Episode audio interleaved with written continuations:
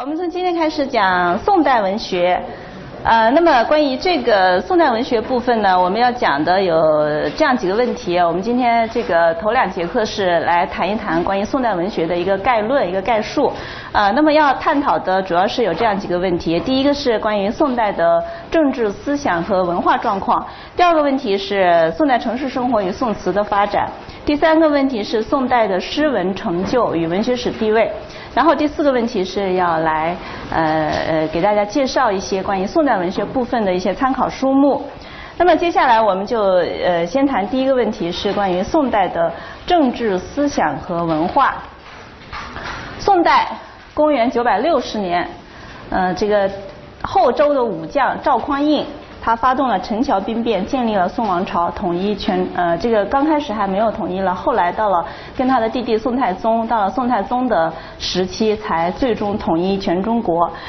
概括的说，宋代的政治有这样几个特点：第一个就是他们鉴于呃这个唐代灭亡的历史教训，就是武将很厉害嘛，藩镇割据这些呃包括。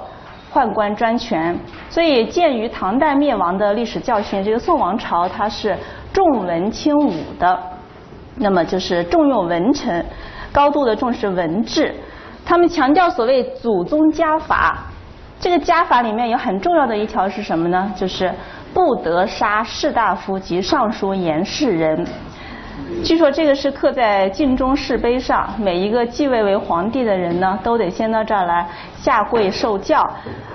呃呃，这个当然是可能是有一些传说的成分，但是也确实在整个的两宋时期，呃，在我们的印象当中，确实是因为因为。呃呃，政治上的原因，士大夫被杀的这样的现象是极少极少的。包括尚书言事人，大概在我的印象当中是，呃，我我们中学学历史的时候也学过，有一个叫陈东的太学生，啊，当然那个还是在当时一个比较特殊的一个情况之下。所以就是，宋代的政治是皇帝与士大夫共治天下，皇帝和士大夫这就是最大的两股政治势力。宋代。基本上没有后宫乱政，啊，不像汉代的呃这个吕雉啊，唐代的武则天啊，然后清代的慈禧等等，就是这个后宫比较厉害。但是宋代我们想一想，虽然也有一些垂帘听政的，但是呃基本上没有后宫乱政，也没有外戚和宦官之祸，当然更没有武将之祸。所有的政治斗争几乎都是发生在士大夫之间。嗯，或者说，呃，士大夫和皇帝之间，所以党争就成为宋代政治的一个显著的特点。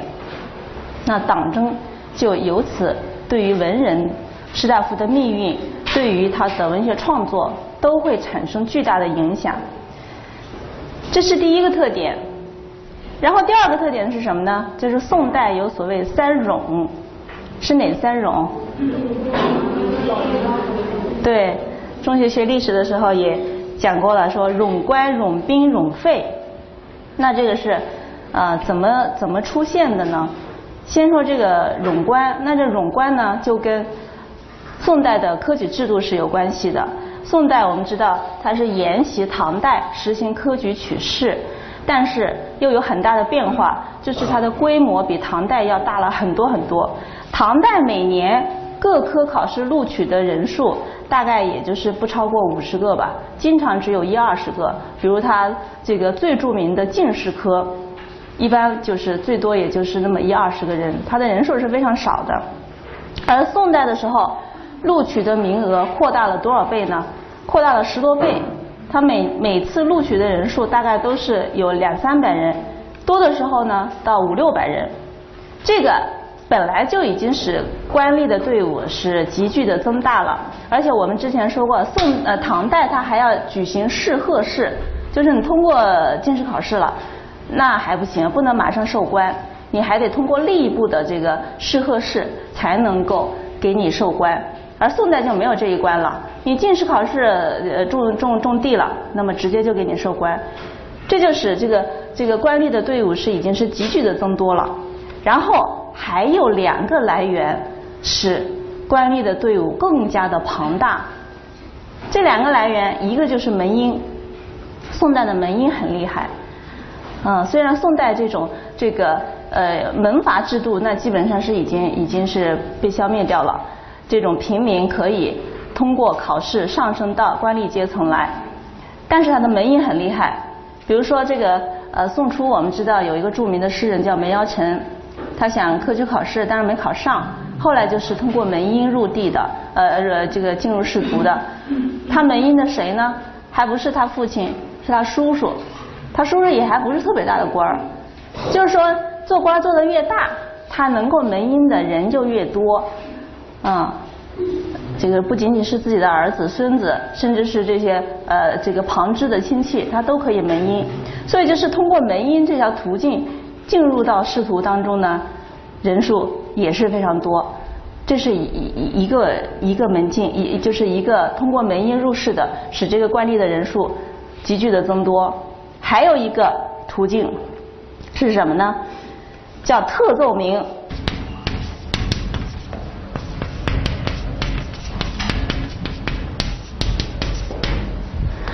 特奏名是相对于正奏名来说的，就是对于那些多次的考试但是老也考不上的、没有被录取的士人，朝廷就会特别的予以关照。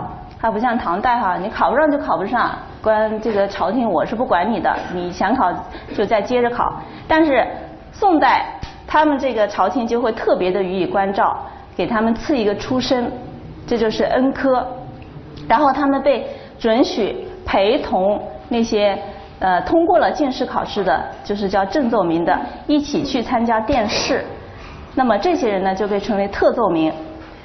对于他们在那个殿试复试当中的要求，就是复哈陪同考试这个复试。对于他们的要求是很低的，基本上就是走个程序了。比如在元丰年间，有一个七十多岁的老儒，就是考到七十多岁了，他就就参加了特奏名考试。这个在他这个答卷测问的卷子里面呢，你想他也老眼昏花了，也什么都思路也不清晰了，他还能提出什么对策呢？他就写了一句话，说：“臣老矣，不能为文也。”福愿陛下万岁万岁万万岁！这就是他的考试的答卷，就给了他一个初品官，嗯，就是虽然是初品啊，那也是给了官职了。然后食俸终身，就是管你管到一辈子，这个俸禄给你发一辈子。啊，当然他七十多岁了，不知道还能活多久哈。但是也不一定，有一个叫梁浩的，他从。五代的后晋，就是梁唐晋汉周嘛，他从后晋的时候就开始考试，参加科举考试，一直考一直考，过了五代，到了宋代了，宋太祖到了宋太宗了，一直到宋太宗的时候，他才终于考上了，整整考了四十七年，终于考上了吧？你想他怎么着也得六七十岁了，但他考的还特别好，考了状元了，所以状元并不是。像我们在戏文里面经常看到的是那种风流潇洒的年轻英俊的，嗯，也有这样七老八十的状元，但是吧，他还不是一一考上状元就那个高兴的一命呜呼了，没有，活得还挺久，他就又接着呃那个精神抖擞的一直做官，做到九十二岁，做的官也还不小，呃，这个做到翰林学士。全开封府尹，嗯，就是跟那个韩愈一样，是代理的京城的那个最高一把手，嗯，叫全开，呃，全知开封。呃，所以就是参加特奏名的，你就可以想象，他是考了很多年都没考上的，所以年纪一定都是不小的。嗯，因为因为考了很多年，就就是你你没有功劳也有苦劳了，他就是属于这样。那么参加特奏名考试的人就越来越多越来越多。比如在真宗时期，有一年正奏名呢，就是正式通过正式考试途径录取的是呃一百四十个人，特奏名达到九百多人，所以这个就是冗官。那不是说了要给他俸禄吗？那个那个那个。呃，给他一个出品官，就得给他俸禄吧，而且管他一辈子，所以这冗官的问题连带着自然就会有冗费的问题。冗兵呢，当然就是军队的问题。宋朝的军队呢，他。他本来就编制特别复杂，人数也很多，然后一到青黄不接的时候，统那个统治者他害怕饥民闹事啊，嗯，因为那个没有饭吃，他就闹事，他害怕这些饥民闹事，干脆把他们都收编到军队里去，饥民变成军人，你就想想，一方面军费开支特别的庞大，另一方面。像这些饥民，他根本没有参加进行过那种正规的军事训练，他的战斗力一定是非常低下的。而且在这个军事部署上呢，宋王朝它也一反以前的那个王朝的做法，它是采取一个所谓守内虚外的一个政策，就是在那个边境上啊，它只放特别少的，只是可以够用来防守的军队就完了。他把大量的部队是放在国内的要冲的地区，为什么呢？就是为了防范造反啊，防范这个军队的这个呃武将的叛乱啊。张匡胤自己是这个兵变出身的，所以他就特别害怕这个陈桥兵变再发生一次，发生在他自己身上。所以他就是那么这样的话，边境上我们知道在。在两宋，他始终那个北方少数民族政权的威胁是特别大的，嗯，从辽、西夏、女真，一直是威胁着两宋的这个这个政权，所以在跟他们的战争当中呢，连连失利，不得不纳捐纳币，所以官员俸禄、军费开支，还有这个大量的岁币。都给老百姓造成了沉重的负担，这也就形成了冗费的问题。这就是所谓呃宋代的这种呃政治社会时局上的一些特点，就是有所谓这些重用文臣啊，嗯，这个重文轻武啊，然后是有这个三冗的问题。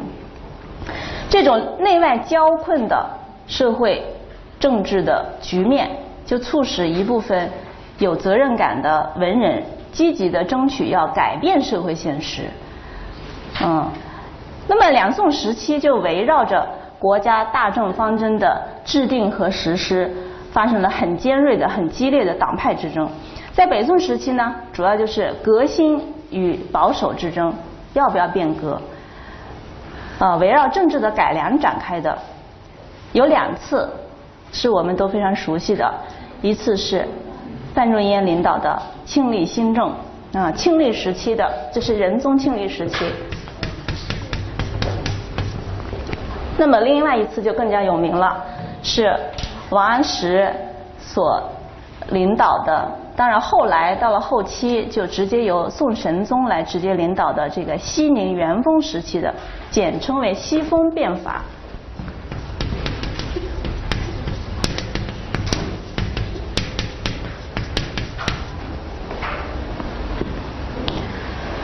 这是在北宋时期，那南宋时期的党争主要就是围绕着是和还是战，嗯，这个我们都很熟悉了，围绕着和与战的这样一个分歧展开。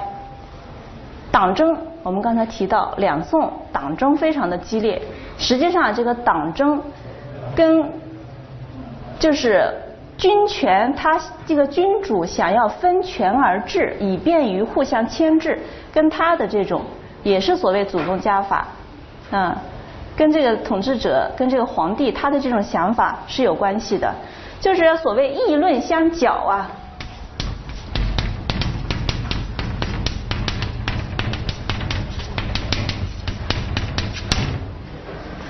就是让你们那个士大夫之间互相去吵去吧，然后皇帝就在后面坐收渔翁之利，当然他能不能收到渔翁之利那是另外一回事了。但是他的指导思想就是这样的，就是要让你们议论相搅。那么就是呃，以便于要彼此牵制，跟他这种思想是分不开的。而他在政治上所产生的最大的负面影响是什么呢？就是一遇到了重大的政治问题和军事问题啊，于是不同党派的人就争吵不休，各持己见。所以后人就讽刺他们说：“宋人议论未定，兵已渡河，你们还在那吵吧？可是那个那个敌人的军队已经是打过黄河了，直接打入都城了。所以说他们议论未定，兵已渡河。这种政治和社会状况的变化，就必然会影响到文人士大夫的政治态度。崇文抑武、崇文抑武的这种国策，就激发起了文人士大夫的一种非常强烈的参政意识。嗯，简单来说，就是这样的一种政治社会的时局呢，对于文人、对于文人士大夫，对于创作上最大的影响，一个是参政意识，嗯，因为这么重用文臣啊，重视文治啊，所以他文人都想参政。那么，而他的这种外忧内患，就激发了他们的强烈的忧患意识。所以就是有两个意识，一个参政意识，一个忧患意识。范仲淹在《岳阳楼记》里面那个著名的话：“先天下之忧而忧，后天下之乐而乐。”这可以看作是宋代的文人士大夫所追求的风范节操，是他们关注国家和社会的一种精神写照。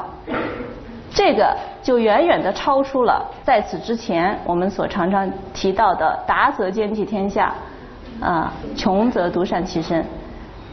就是超出了那样的一种传统观念了。宋代的这些文人士大夫不仅仅是坐而论道的，他们想要亲自的参与到这个制度的变革当中去，参与到这种制度的实施当中去。所以宋代的很多文人，他不仅仅是文人，还是政治家。为什么我们常常说宋代的文人他的身份是复合的？就是由当时的这种政治社会的时局所造成的。嗯。文人的身份，政治家的身份，那么一会儿我们还要讲到当时的思想学术的状况，还有他们都是有学者的身份。文人这种自觉的参政意识，就是时事政治成为文学表现的一大主题。啊，在这样的社会氛围当中，文人那种呃文学的社会政治功能是日益的加强了。在广度、深度上都是远远的要超过前代，并且呢，文学创作的高潮它往往是伴随着政治斗争的高潮出现的。比如在庆历新政的时期，在这个王安石变法的时期，都是出现了文学创作的高峰。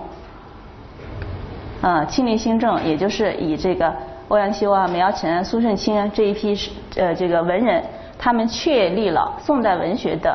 啊，自己的一个独特的风貌，基本上是在这个时期确立的。再往后，到了王安石变法，到了西风时期，就是苏轼、黄庭坚他们这一批文人，也那又是更进一步的确定下来了。啊，宋代文学的它的特殊的、独特的风貌。这个就是对于时时时政的关注，在文学创作当中的表现。这就是宋代文学，它会具有一种非常鲜明的时代的气息。这是参政意识。那么，至于说到忧患意识，这就掀起了爱国文学的高潮。嗯，这个主题在宋代文学当中也是非常突出的。本来我们说爱国主题呢，这个也是呃中国文学传统当中源远流长的了。从屈原到杜甫，呃，尤其是一到这种多事之秋的时候。爱国的主题就在文学作品当中会大放异彩。宋代它的民族矛盾非常的激烈，三百年间外患不断，所以这样一种境地，就是文人士大夫呢，他的这个忧虑是要更加的深广了，这种心绪也就常常会自然的流露于笔端。比如在北宋时期，不要说诗歌了，嗯，在诗歌里面议政的。嗯，谈论时局的这个是非常多的。不要说诗歌了，即使是以婉约为传统风格的词坛上，也出现了苏轼。苏轼去打猎的时候，也忍不住要说：“啊，这个会挽雕弓如满月，西北望，射天狼。”啊，出现这样一种雄豪之音。南宋就更不用说了，南宋的这个外患非常的严重，山河山河破碎，那么中原沦陷。迟迟不得收复，所以文人是非常的悲愤的。而发出时代最强音的呢，诗和词各有一个代表，对，陆游和辛弃疾。然后到最后，到了南宋的快要结束、快要灭亡的时候，文天祥的一曲《正气歌》，还有他的那个“人生自古谁无死，留取丹心照汗青”，可以说是呃为这个时代之音弹出了最后一个刚健的音符。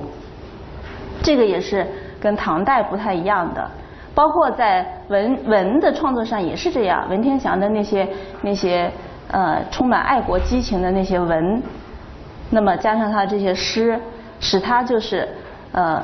为南宋文学、为两宋文学是画上了一个非常强劲的一个句号，跟晚唐的那种哀婉、衰弱是不一样的。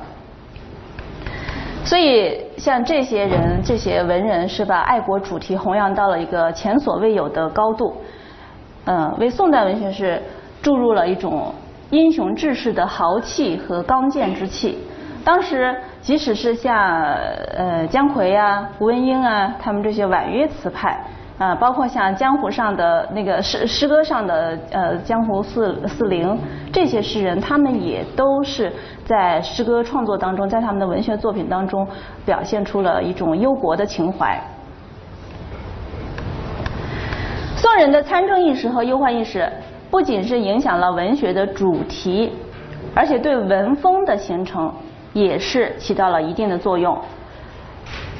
一方面呢，出于要为这个现实政治服务的这样一种观念，宋人他常常就会考虑文章表达和接受的效果，要易道易晓。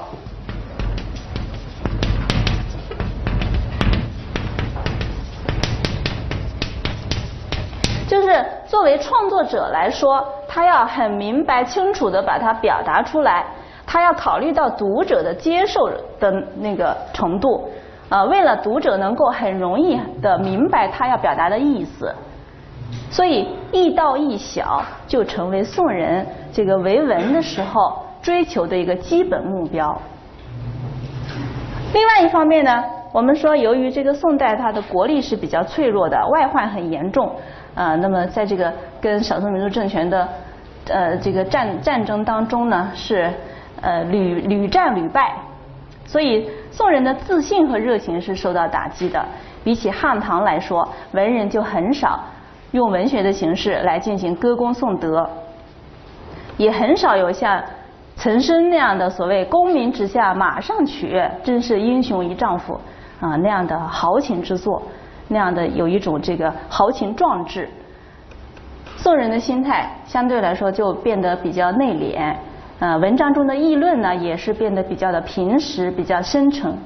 当然，我们说心态的变化也好，呃，文风的变化也好，这样的一个政治时局只是影响的因子之一、因素之一，它不是最关键的因素。可能在。呃，很多研究者的探讨中，或者说我们经常看到的一个结论，就经常会讲到说，呃，宋人就是因为他积贫积弱，啊，国力特别的衰弱，所以他就没有自信心，心态变得很内敛。我们说，这是一个其中的一个因素之一，但是它不是最关键的因素，最关键的还是思想文化特征的转变，审美观念的转变。关于这一点，我们在后面还会说到。